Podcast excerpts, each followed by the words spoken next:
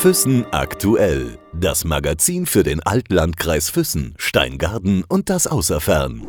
Im Gespräch mit. Wir sind zu Gast heute bei einem überzeugten Landeshauptstädter mit Urfüssner Wurzeln. Ja, hallo. Doch, das trifft's ganz gut. Wir sind zu Gast heute bei Gerhard Korn, aufgewachsen im Füssener Westen. Ja, einem wunderschönen Stadtteil von Füssen, der oft unterschätzt wird. Warum unterschätzt? Ja, weil eigentlich hier nur die Altstadt zählt. Füssener Westen ist ja erst ziemlich spät dazugekommen und äh, ja, aber hat auch einiges äh, zu bieten. Man ist halt doch schnell draußen und hat weniger Touristen. Das ist natürlich ein großer Vorteil. Da sind wir eigentlich schon äh, mittendrin in deiner Kindheit. Du bist aufgewachsen im Füssener Westen. In welcher Ecke? Äh, ja, direkt äh, an, in der Auslandstraße, also neben der Kaserne. Hinten raus war noch nicht viel. Biele und so weiter kam erst später. Also man war sofort draußen im Grünen und konnte also da unbeschwert irgendwo rennen, ohne dass man großartig Angst haben musste, vor ein Auto zu laufen, eher noch vom Panzer, weil die ja da draußen noch geübt haben. Da war die Westerweiterung noch nicht und äh, da gab es dann noch so einen kleinen Bauernhof und äh, da standen einfach die Panzer und haben dann da eben ihre Zielübungen gemacht. Also scharf geschossen natürlich nicht, aber ja, war natürlich dann auch mal interessant, wenn man da draußen war, denen zuzuschauen. Die fuhren ja dann noch zum Verladen auch quer durch die Stadt zum Bahnhof, wenn sie auf Manöver gingen. Also es war eigentlich immer was geboten da draußen. Also ich merke schon, du hast äh, von der Bundeswehr da draußen sehr, sehr viel mitbekommen. Ja, zwangsläufig, man hat es sehr dauernd gehört. Wie gesagt, das waren ja gerade mal 50 Meter bis zum Zaun. Äh, hat jetzt aber nicht so viel äh, zu meiner Zukunft, auf die wir ja nachher noch kommen, zu tun. Obwohl du lange Zeit auch bei der Bundeswehr gearbeitet hast. Bestimmt. Also ich äh, nach der Schulzeit, die wir teilweise zusammen verlebt haben, war sehr interessante Schulzeit, äh, aber da gehen wir jetzt nicht näher drauf ein. Ja, eine Kochlehre verbindet uns ja auch noch. Wir hatten ja beide Koch gelernt und äh, dann ergab sich die Möglichkeit bei der Bundeswehr im Offizierscasino und Offizierscasino eben eigentlich eine Stelle als Koch anzunehmen, äh, als Zeitsoldat vier Jahre die sich dann aber als äh, Heimunteroffiziersstelle entwickelt hat, also quasi Geschäftsführer, sprich mit 18 Jahren direkt nach der Lehre ähm, als Personal- und sonstiger Wirtschaftsverantwortlicher. Es war zwar als Verein, aber man musste eben einkaufen, man musste die Bestellung machen, Personalplanung, äh, Kalkulationen, äh, ohne großartige Einweisung. Also man hat es dann halt gelernt. Und äh, wie gesagt, ich hatte mich zuerst auf vier Jahre verpflichtet habe dann äh, irgendwann noch auf acht Jahre verlängert und hatte in der Zeit, also, ja gut, ich war immer der Halbsoldat, hieß es, weil ich war also in den acht Jahren auf fünf Manövern, die sonst äh, jeder Soldat in einem Jahr hatte.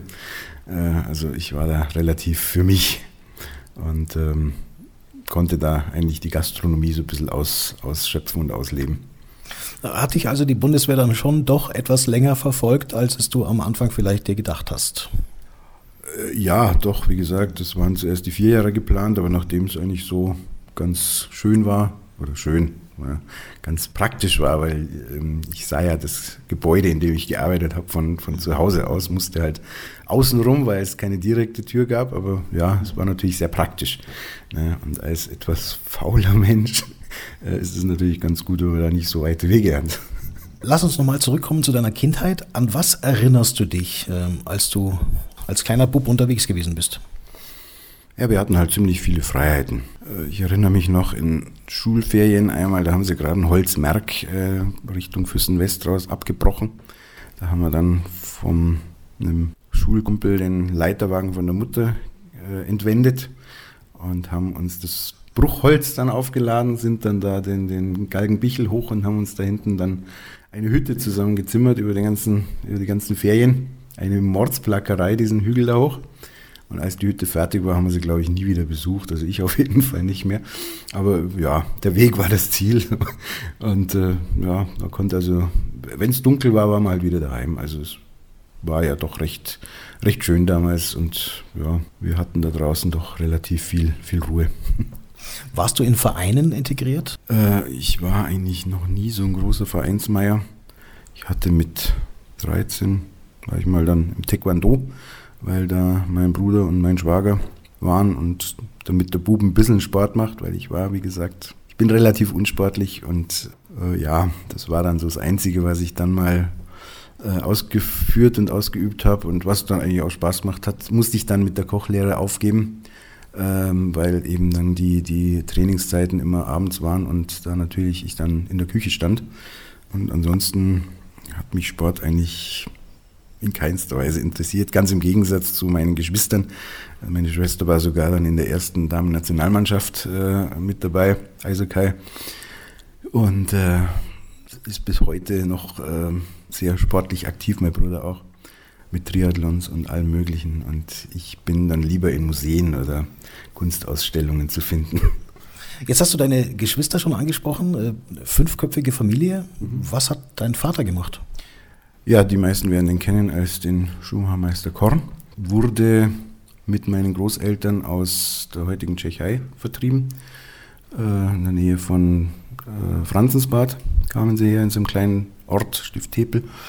Äh, konnten Gott sei Dank im Vergleich zu vielen anderen ihr Werkzeug, ihr Schuhmacherwerkzeug mitbringen und hier dann eigentlich gleich wieder anfangen und hatten das große Glück, dass sie also für die Bundeswehr, da gab es also auch schon eine Verbindung, ohne dass man irgendwie danach, danach gefragt hätte, äh, konnten also für die die Schuhe schon äh, machen. Damals gab es ja noch nicht für jeden ein neues Paar, sondern die wurden ja dann eben wieder besohlt und wiederverwendet. Und äh, so hatten sie also hier dann Gott sei Dank schon einen Anfang. Äh, mein Bruder stieg dann mit ins Geschäft ein, damals noch in der Reichenstraße hinten im Hinterhof, kennen wahrscheinlich viele. Und ich wäre vielleicht auch dort gelandet, wenn es nicht zu eng gewesen wäre und wenn ich dann nicht äh, zur Lehre irgendwo anders hin hat müssen. Irgendwie, warum auch immer, bin ich dann als Koch da losmarschiert und war okay. Und dann macht man halt einen Koch. War das schon immer so eine, so eine Leidenschaft? Hast du gern in Mamas Töpfe geguckt? Äh, ich habe eigentlich immer mitgekocht. Also unbewusst war jetzt nicht so das wie heute, wo dann schon die Zehnjährigen da äh, irgendwelche Sternemenüs zaubern wollen. Es war halt, die Oma hat viel gekocht und gebacken. Die hat sogar in Salzburg mal einen Job bloß wegen ihrem Apfelstrudel bekommen als Hauswirtschafterin, weil sie so einen tollen Apfelstrudel konnte. Den du heute noch machst? Den ich äh, eigentlich zweimal bis jetzt gemacht habe, weil es viel Arbeit ist. Aber es gibt äh, eben viele andere Sachen, die sie gekocht hat, die ich nachkoche oder von der Mutter natürlich sehr viele Rezepte, die weitergetragen werden. Und ich hatte also das Glück, äh, in dem Lehrbetrieb, wo ich dann war, äh, doch sehr viel zu lernen, was heute leider oftmals nicht mehr der Fall ist. Ich habe also dann in meinem weiteren Lebensweg, dann in meinen weiteren Stellen ähm, eben viele kennengelernt. Holger Stromberg, ein Sternekoch, bei dem ich eine Zeit lang gearbeitet habe, oder auch jetzt äh, im Bayerischen Hof in Lukas Lomatsch, also ein ganz toller Küchendirektor, der also wirklich äh, seine Leute einfach motiviert mit äh, Herausforderungen, aber auch äh, eben Lob und, und es kann also auch anders gehen. Und das ist eben meiner Meinung nach auch ein Grund, warum so wenige das machen wollen, weil es ist ein Beruf, wo man viel Zeit investiert für relativ wenig Geld. Jetzt hast du schon einige Stichpunkte erwähnt, Gerhard. Der Bayerische Hof ist gefallen. Du lebst in München, in der Landeshauptstadt, seit einigen Jahren. Du das darf ich schon mal vorwegnehmen, äh, bist auch als Komparse oft unterwegs in Filmen oder Serien. Dazu kommen wir aber gleich nochmal. Ich wollte nochmal zurück auf deine Schulzeit, ein letztes Mal. Ähm, ein vorbildlicher Schüler warst du immer, oder? Ich war eigentlich ein braver Schüler. Ich war jetzt nicht der fleißigste Schüler ich hätte wahrscheinlich etwas mehr erreichen können, wenn ich mich mehr angestrengt hatte, aber es ging eigentlich immer so ganz gut. Also so, ich war so ein typischer Dreierschüler, der ohne große Anstrengung immer die Dreier geschrieben hat. Wie gesagt, mit ein bisschen, mit einem größeren Tritt in den Hintern wären vielleicht eins und zwei dabei öfters rausgekommen, aber ja, es, ist, es hat ja gereicht. Ne? Naja, und dann kam eben die Kochausbildung, dann kam die Bundeswehrzeit, danach kam dann die Ausbildung zum Hotelfachmann im Löperpark in Füssen war recht interessant, weil da war ich äh, nicht so nur der Azubi. Ich war ja dann doch schon Mitte 20 äh, und war dann eigentlich so ein bisschen die rechte Hand vom Direktor und hatte dann also recht interessante Aufgaben auch zu erledigen. Da war ich dann übrigens ein sehr guter Schüler. Das war ja dann die zweite Zeit Bad Wörishofen. Da hatte ich also dann wirklich, äh, bis auf einen Dreier, der mir heute noch stinkt, äh, lauter Einser. Also ich war also wirklich da der Klassenoper, aber auch einer der Schulbesten, muss ich jetzt schon mal mit Stolz hier. nee, wie gesagt, ich habe mich aber auch nicht angestrengt. Das war eigentlich sehr viel Lebenserfahrung, die dann da mitgespielt hat.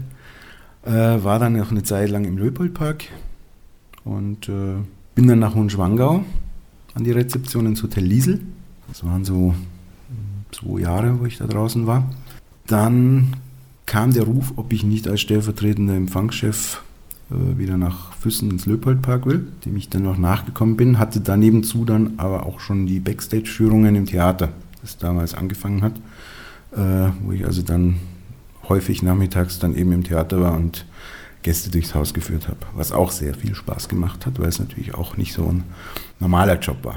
Ja, das hat sich dann leider im Löpoldpark äh, nach drei Monaten eigentlich schon wieder erledigt gehabt, weil wir gemerkt haben, wir haben uns in der Zeit, wo ich da nicht mehr da war, so weit auseinanderentwickelt, dass wir so einfach nie mehr zusammengekommen sind.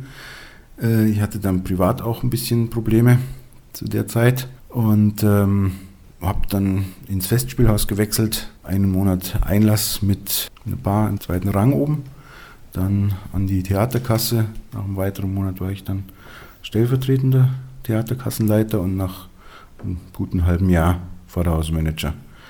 Hatte also immer noch diese Backstage-Führungen gemacht, hatte inzwischen auch äh, die Technikshows übernommen. Und äh, Highlight war dann also mal eine Ganzhausveranstaltung, wo ich dann auf äh, der Bühne stand vor ca. 1400 Leuten. Äh, da weiß man, warum sich dann Jopi Hees das mit äh, über 100 Jahren ans Klavier binden ließ, weil man kann also schon bühnengeil werden. Also, es macht dann schon Spaß, wenn man da vor so vielen Leuten auf der Bühne steht. Ja, es war also wirklich ein rundum toller Job, eigentlich, wenn man so sagt, der, der Traumjob des Lebens, der aber dann leider eben bald wieder vorbei war, weil das erste mhm. Musical, es war sehr erfolgreich, es war ein Traumstück, aber die Finanzierung war halt von Anfang an desaströs. Und ähm, das konnte halt einfach nicht gut gehen und irgendwann war halt dann Schluss. Ich hatte dann das Glück, dass ich dann schon während der Endphase natürlich was Neues gesucht habe. Und ähm, ich hatte da eben dann schon seit eineinhalb Jahren eine Fernbeziehung mit meinem jetzigen Mann in München. Und dann war es eigentlich die Entscheidung relativ naheliegend, dass ich nach München gehe und äh, dort dann mir eben was suche. Das war dann beim Personaldienstleister als Oberkellner und Koch. Äh, auch ein sehr abwechslungsreicher Job. Also wir hatten Staatsbankette, ähm, Privatveranstaltungen in Privathaushalten in, im höchsten Niveau. Also waren also sehr interessante Sachen dabei. Sicherheitskonferenz, Hillary Clinton bedient den damaligen Verteidigungsminister Struck sehr glücklich gemacht, weil er mochte kein Wein und hat sie also an seinem Pilzglas, das es zum Aperitif gab, festgehalten, bis ich ihm dann eben angeboten habe, dass ich ihn den ganzen Abend mit Pilz versorgen kann. Naja, also war auch sehr interessant, aber auch sehr anstrengend, weil man hatte jeden Tag einen neuen Einsatzort und eigentlich jeden Tag einen neuen Job. Es ist ja normalerweise der Beruf in der Gastronomie, Koch oder auch äh, Restaurantfachmann, Hotelfachmann, so ein Beruf, den man erlernt, um danach vielleicht auch in die große, weite Welt hinauszuziehen, äh, ins Ausland zu gehen, vielleicht aufs Schiff zu gehen, nach Übersee oder weiß der Geier wohin. Das war bei dir nie irgendwie ein Gedanke oder das hat sich bei dir einfach alles anders ergeben? Ja, ich hatte eigentlich durch das, dass ich direkt nach der Kochausbildung zum Bund kam, hatte es ja schon so einen kleinen Bruch gegeben äh, und dadurch, dass ich eben nicht irgendwie äh, familiär irgendwas hatte, wo ich jetzt äh, bleiben muss, gut, das wäre natürlich ein Grund gewesen, dass man sagt, gerade deswegen kann man irgendwo hingehen, aber mich hat es nie weggezogen. Also ich bin doch sehr äh, ortsverbunden gewesen zur damaligen Zeit, auf jeden Fall noch, wo ich sagte, okay, ähm, ich habe hier alles. Ja, der schöne Spruch, da wohnen, wo andere Urlaub machen. Na, ich war also viel mit Mountainbike unterwegs. Da war ich sogar sportlich. Ich bin also sehr viel Mountainbike gefahren. Äh, das stimmt. Aber nie, nie Mannschaftssport, immer individual, wenn dann. Und äh, mich hat es also da nie weggezogen. Und das mit München war eben, wie gesagt, durch das, dass, dass wir da schon die Fernbeziehung so, so lange hatten und es dann eigentlich so ein konsequenter Schluss war. Aber da war es dann auch nie so, dass ich gesagt habe, okay, von München aus muss ich jetzt die Welt erobern da war es dann eigentlich auch wieder klar, München bietet auch so viel, dass man sagt, okay, ich bleibe in München und suche mir da dann die passenden Jobs.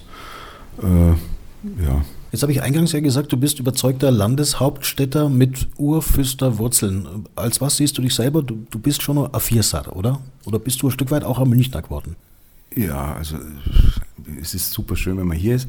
Ich vergleiche es immer so mit einer S-Klasse und einem Smart. Also München ist die S-Klasse, man hat so viele Sachen, die man im Leben nie braucht.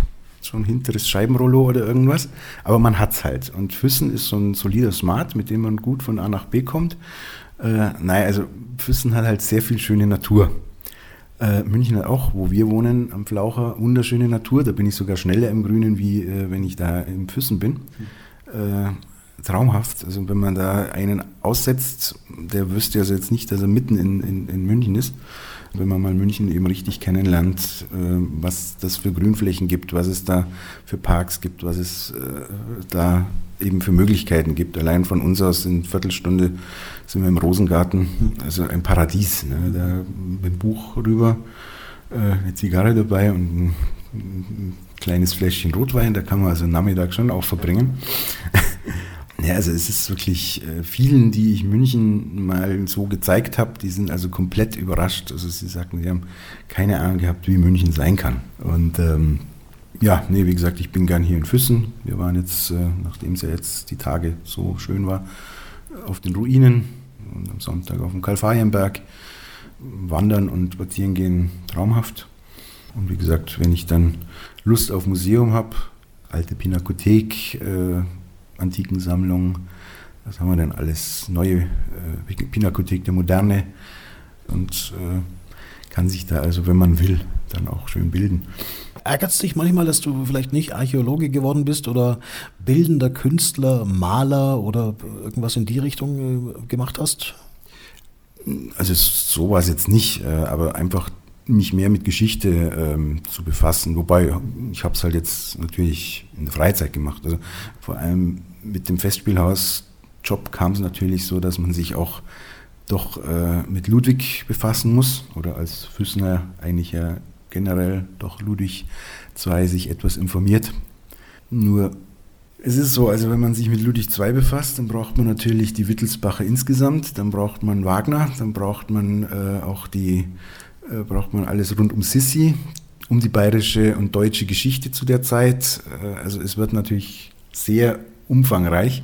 Und wenn man dann schon dabei ist, dann kann man sich natürlich dann auch gleich noch mit der damaligen Zeit insgesamt befassen und die Münchner Künstler, Blauer Reiter und was dann da eben in München noch so alles ist, gibt es ja dann auch sehr viel. Also da kann man sich dann schon so reinsteigern, wenn man das Interesse dafür hat. Das muss man natürlich dann auch mögen.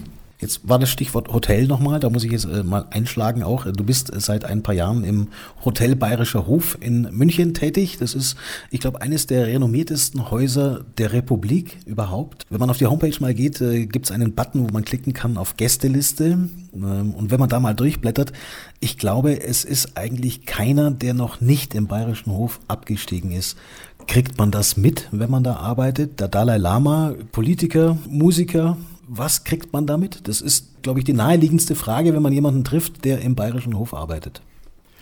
Ja, das ist natürlich wieder der berühmte Satz, was man nicht sagen darf. Nein, also man kriegt es insoweit leider hinten nur mit, weil ich bin ja dann im Backoffice, im, im, im Hintergrundbereich, also ich mache den Einkauf, bin da also zum Einkauf auch wieder so wie die Jungfrau zum Kind gekommen. Es war also nach dem schon erwähnten Job äh, bei dieser Personalagentur war ich dann noch äh, eineinhalb Jahre bei Holger Stromberg, äh, damals oder zu seiner Zeit jüngster Steinekoch äh, in München oder in Deutschland und war da als Oberkellner und, und Logistikleiter, äh, wie gesagt, eineinhalb Jahre für ihn tätig, durch die Republik gereist und äh, Veranstaltungen organisiert, auch sehr interessant, aber eben auch auf Dauer doch anstrengend und äh, für die Beziehung nicht so förderlich, wenn man dann am einen Tag in Hamburg ist und am nächsten in Köln. Und ja, und dann ähm, hatte ich nebenzu ja eben schon immer eingekauft für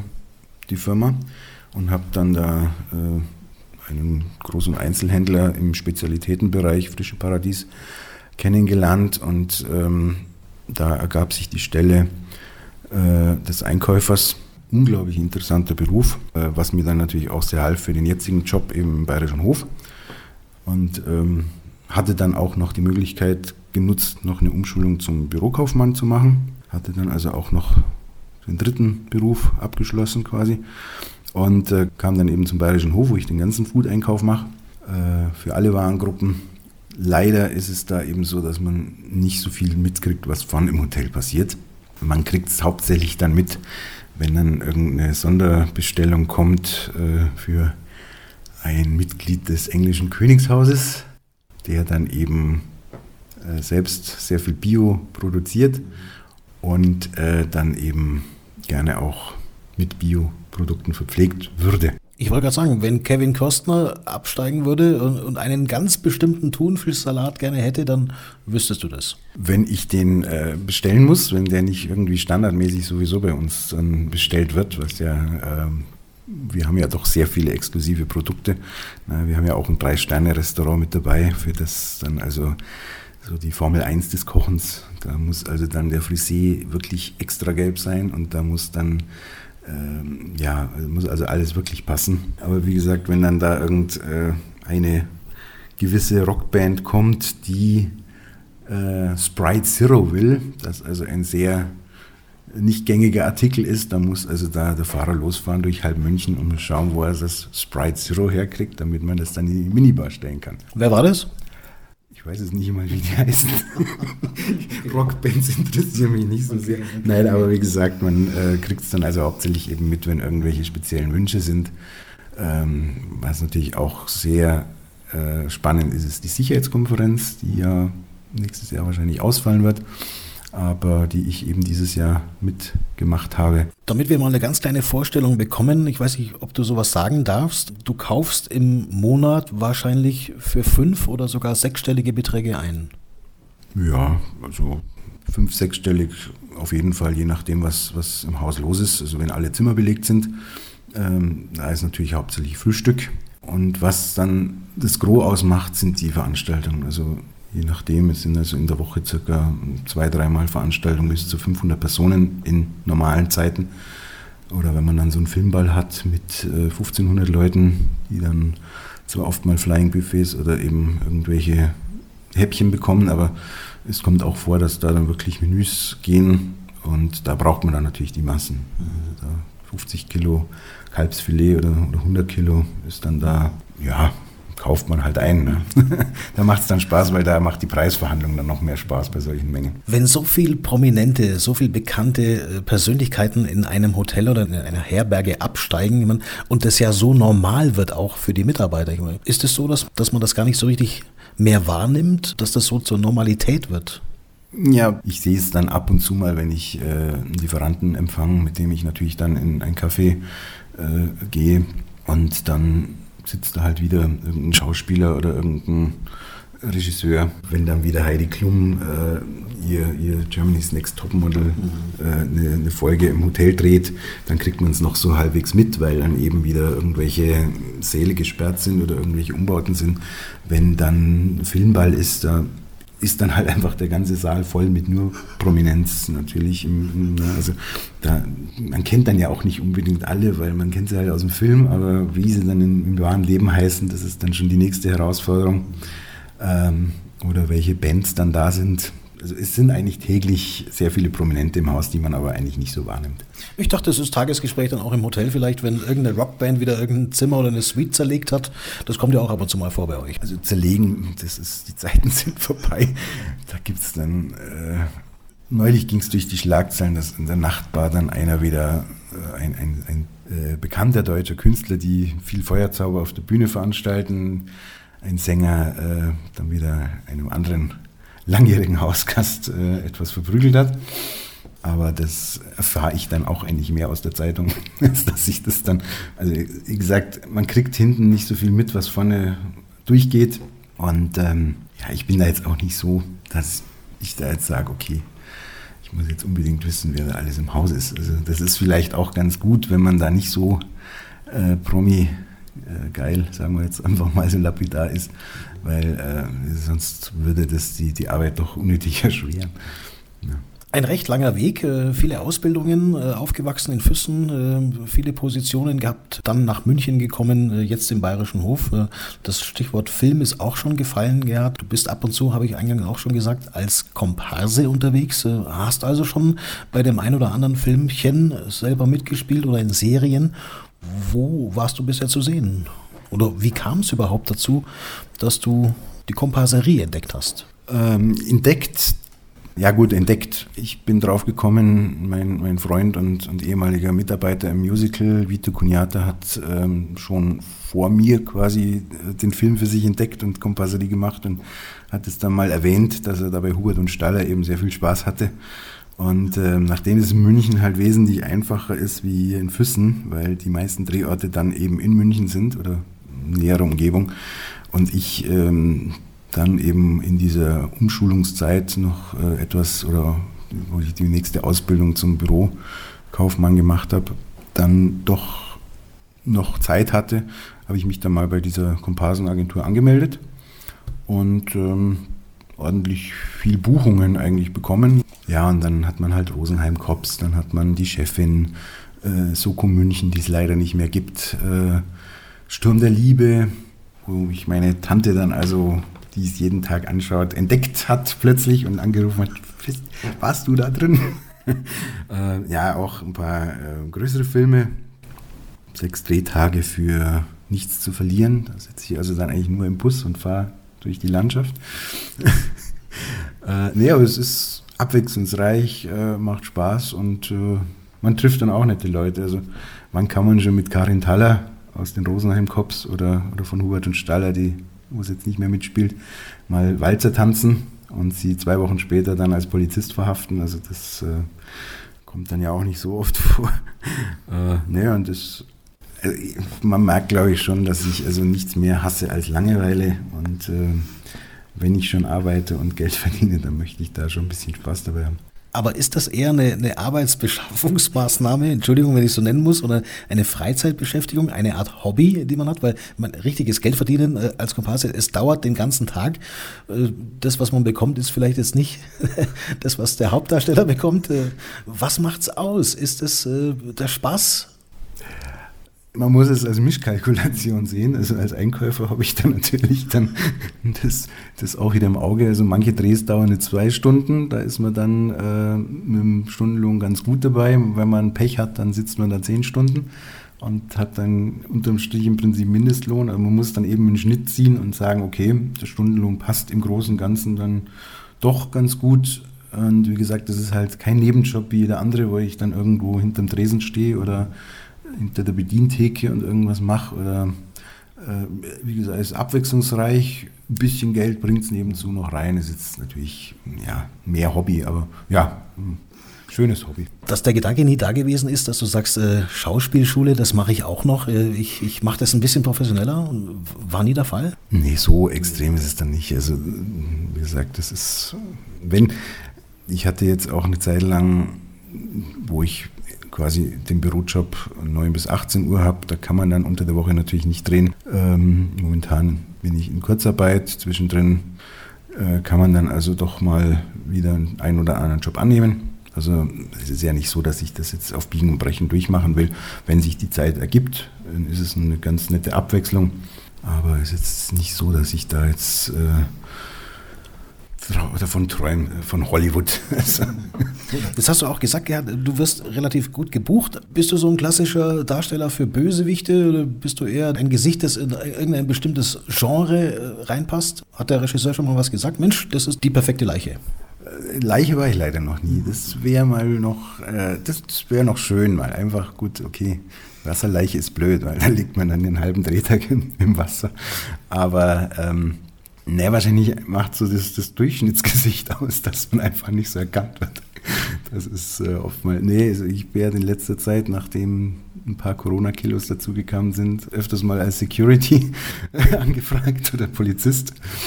Gut, wobei Polizisten werden immer gesucht, also von dem her, da kommt man ganz gut rein. Nein, aber man ist oft äh, schicker Hotelgast, bei Sturm der Liebe zum Beispiel, oder schicker Partygast. Also man braucht halt Anzug, man braucht äh, eine Fliege. also, ne, und das sind halt auch tolle Locations, die man da teilweise sieht. Und wie gesagt, es macht einfach Spaß. Es ist durch das, ich, ich bin sehr gewohnt eben von meinem Job damals äh, da in der Personalagentur, dass man eigentlich jeden Tag andere Leute trifft und man wird da dann auch irgendwie offener und, und äh, wenn man nicht jeden Tag die gleichen sieht, äh, man findet Freunde, die man dann immer mal wieder bei, bei einem Dreh hat. Also ja, es ist eben eine schöne Abwechslung. Du erlebst recht viel in der Landeshauptstadt, auch in der Komparserie, in der Gastronomie natürlich auch, in einem der besten Hotels. Was machst du sonst noch, wenn mal Zeit übrig bleibt, die man nicht in Museen oder in Pinakotheken verbrät oder kulturell? Also wenn wir uns mal außerhalb Münchens bewegen, außer in Füssen, Lieblingsreiseziel ist eigentlich Venedig.